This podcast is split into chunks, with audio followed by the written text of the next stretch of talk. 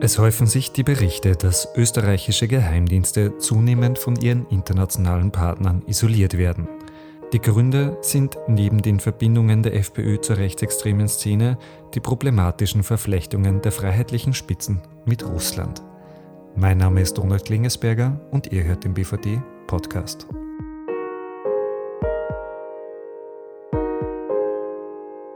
Ich bin heute wieder hier mit Jan. Jan Greiner ist Fraktionsvorsitzender der SPÖ im BVD-Untersuchungsausschuss. Hallo Jan. Hallo Donald. Wir beschäftigen uns heute mit der zunehmenden internationalen Isolation der österreichischen Geheimdienste. Kannst du uns, Jan, kurz beschreiben, welche Gründe es für diese Entwicklung gibt? Da gibt es mehrere Gründe. Das erste ist natürlich die Hausdurchsuchung beim BVT. Äh, das zweite ist die Verbindung der FPÖ und damit die zuständigen Minister für die Geheimdienste Kickel und Kunasek zu Rechtsextremen. Äh, das dritte ist der fehlende Schutz von den Daten und Quellen äh, von befreundeten Partnerdiensten. Das heißt, die schicken uns Informationen nur, wenn sie wissen, dass sie sicher sind und das BVT nicht verlassen. Und das ist offensichtlich nicht der Fall. Und das vierte ist die Verbindungen der FPÖ äh, zu Russland äh, und hier vor allem zur Putin-Partei Einiges Russland.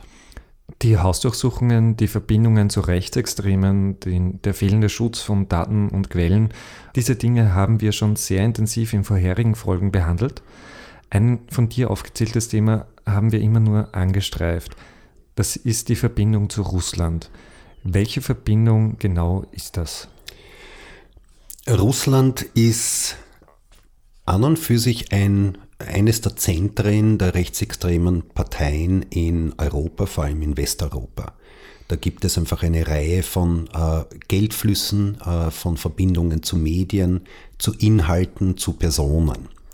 Äh, die FPÖ selber fallen mir jetzt spontan zwei Sachen ein, äh, dass es immer wieder so rechte Treffen gibt und so Kongresse unter irgendwelchen komischen Titeln in Russland, zum Beispiel 2014 Uh, the World Congress of Families hat dort stattgefunden und da war der jetzige Clubobmann der FPÖ im Parlament, Johann Gudenus, hat dort zum Beispiel teilgenommen und dort auch eine Rede gehalten, ähm, wo er sein, sein rückwärtsgewandtes Familienbild äh, gezeigt hat. Ganz schwer wiegt natürlich äh, das 2016, ich glaube es war im Dezember, unmittelbar nach der Präsidentschaftswahl, ist ja die gesamte FPÖ-Spitze, also Strache, Wilimski, Gudenus und auch Hofer, äh, nach Moskau gefahren und haben dort feierlich unterzeichnet ein Kooperationsabkommen der FPÖ mit der Putin-Partei Einiges Russland, wo man äh, sich darauf verständigt hat, zu kooperieren in inhaltlichen, in organisatorischen Fragen. Das war ein Jahr vor der Angelobung der neuen Regierung. Das sind nicht irgendwelche Sachen, die Jahrzehnte her sind, sondern die sind wenige Monate her und die, die zeigen einfach diese Nähe.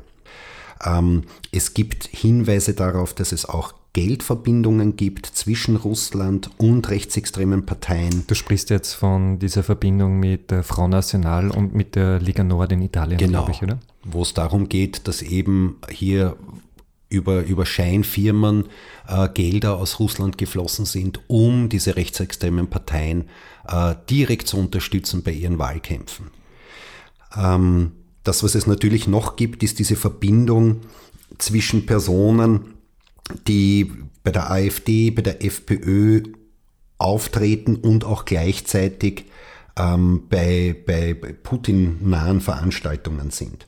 Also es ist hier eine, eine, eine Dichte an, an inhaltlichen, an sprachlichen, an Medienkanälen, an Personen äh, und an Geldflüssen zwischen Putin äh, den, und den rechtsextremen Parteien in Europa. Der Kreis schließt sich aber auch zu den Identitären. Kannst du uns darüber Näheres erzählen? Äh, es gibt ja so, so Thinktanks und so russische Institute. Und zum Beispiel der ehemalige Sprecher der Identitären arbeitet jetzt als Pressesprecher für das Suvorov-Institut. Das Suvorov-Institut soll den österreich-russischen Dialog fördern. Ähm, wird aber vom BVT auch untersucht, weil hier davon ausgegangen wird, dass das so ein, ein sowas wie ein Brückenkopf von äh, russischen Einfluss in Österreich darstellen soll. Und die machen natürlich nichts anderes, als sich Identitäre zu holen, um hier für sie zu arbeiten. Gerade im kommunikativen Bereich, gerade wenn es darum geht, äh, die Stimme Russlands in Österreich zu sein. Wenn wir uns anschauen, wie grundsätzlich die außenpolitische Situation jetzt aussieht, die EU, deren Teil Österreich ist, ist ja einer der großen Machtblöcke neben den USA, neben China und eben neben Russland. Ähm, wie schätzt du da die, die Entwicklung ein und wie schätzt du da die Entwicklung ein, auch wie sich Österreich jetzt durch die Handhabe von Kickel und anderen FPÖ-Mitgliedern positioniert? Wir erinnern uns alle, dass aufgedeckt wurde, dass zum Beispiel Russland bei den amerikanischen Präsidentschaftswahlen direkt eingegriffen hat über mehrere Ebenen. Sie haben zum Beispiel die demokratische äh, Präsidentschaftskandidaten Hillary Clinton ausspioniert und haben hunderttausende E-Mails von ihr über Wikileaks veröffentlicht um ihr damit zu schaden. Sie haben ganz gesteuert eingegriffen im Social-Media-Bereich, was Fake News betrifft und was das Pushen von einzelnen Themen und das, äh, das Runterholen von anderen Themen betrifft. Und äh, was noch ungeklärt ist, sind auch die Geldflüsse in diesem Bereich. Viele oder fast alle europäischen Länder äh, sind der Meinung, Russland ist gefährlich, wenn es um Wahlen geht. Die versuchen Einfluss zu nehmen. Deswegen muss man auch verstehen, dass sie nicht wollen, dass Russland zum Beispiel auf Wahlen zum Europäischen Parlament Einfluss nehmen kann. Vor allem, wenn wir sehen, dass sie bereits Einfluss genommen haben in Frankreich und in Italien, indem sie dort äh, über Scheinfirmenkonstrukte sowohl die französischen Rechtsextremen als auch die italienische extreme Rechte finanziell unterstützt haben. Mhm. Du hast uns jetzt die Einflussnahme bei Wahlen beschrieben. Es gab in den letzten Jahren immer wieder Konflikte zwischen Russland und den EU-Mitgliedstaaten. Dabei tauchen auch immer wieder FPÖ-Mitglieder auf. Kannst du ein paar Beispiele dafür nennen? Ja, wir wissen, dass noch nicht vor allzu langer Zeit Russland völkerrechtswidrig die Krim annektiert hat und im Westen der Ukraine hier einen, einen Krieg finanziert mit Ausrüstung und mit Personen. Das hat natürlich zu scharfen internationalen Reaktionen geführt und die FPÖ-Politiker waren eine der wenigen aus ganz Europa, die zum Beispiel bei den sogenannten freien Wahlen auf der Krim Wahlbeobachter waren. Sie machen sich zum Handwerk der russischen Propaganda, dass eh alles in Ordnung ist. Es ist aber nicht in Ordnung, wenn äh, Russland oder ein anderer Staat einen Teil eines anderen Staates einfach annektiert. Ein anderes Beispiel ist der sogenannte Hofknicks der Außenministerin. Äh, wir erinnern uns, das war letzten Sommer 2018, wo die Außenministerin Kneißl Putin eingeladen hat als Hochzeitsgast und dort exklusiv vor Putin, exklusiv fürs russische Staatsfernsehen, vor Putin auf die Knie gefallen ist. Und besonders bekannt war, dass sie damals Ratsvorsitzende war für die gesamte Europäische Union. Und auch sie hat sich hier als Propagandawerkzeug, zu, also als Propaganda zur Verfügung gestellt für Putin, für seine Politik und auch für seinen Einfluss auf Europa. Mhm. Österreich hatte schon immer eine besondere Beziehung auch zu Russland aufgrund unseres neutralen Status. Wie bewertest du diese Situation unter den Aspekt der Neutralität? Ja, Neutralität bedeutet in erster Linie, dass man mit allen redet und zu allen einen Gesprächskanal und eine gute Beziehung hat, damit man einfach der Ort ist, wo Konflikte gelöst werden, und zwar am Verhandlungstisch und nicht militärisch. Das bedeutet aber nicht, dass man Propaganda für einen Staat macht oder für einen Machtblock. Und das ist genau das, was die FPÖ macht. Sie ist in Wahrheit der Propagandaarm von Putin in Österreich und äh, macht ja keine neutrale Politik. Und das wird natürlich von den westlichen Geheimdiensten gesehen und sehr, sehr negativ bewertet. Und das hat natürlich Folgen für Österreichs äh, Zusammenarbeit mit den Partnerdiensten.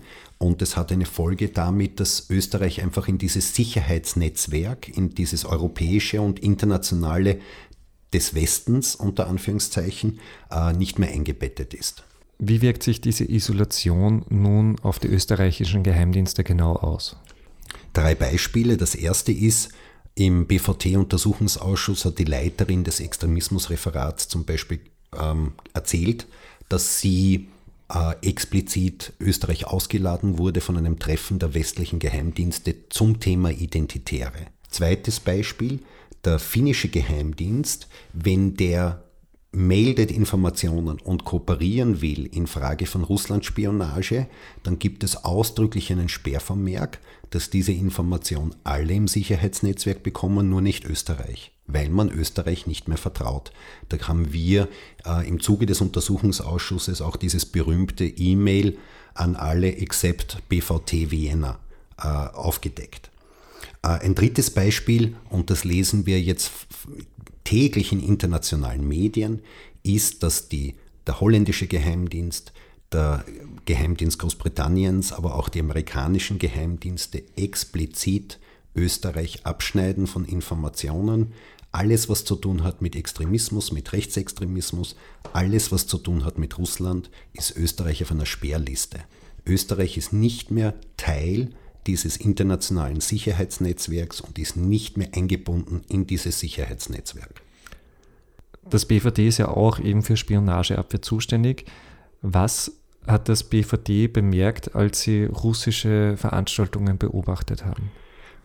Genau dasselbe, was sie bemerkt hat, wenn sie Treffen von Rechtsextremen äh, bemerkt hat. Nämlich, wenn ich Rechtsextreme beobachte, aber auch wenn ich russische oder prorussische Veranstaltungen beobachte, laufen immer FPÖler durchs Bild. Oder Personen, die Verbindungen auch zur FPÖ haben. Mhm.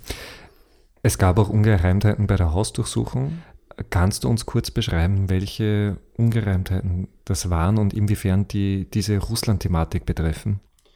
Ähm, man hat gesehen, dass bei der Hausdurchsuchung genau die Bereiche, Extremismus, Rechtsextremismus untersucht wurden und Gegenstand waren der Hausdurchsuchung, als auch alles, was mit Russland zu tun hat, nämlich das Referat für Nachrichtendienst.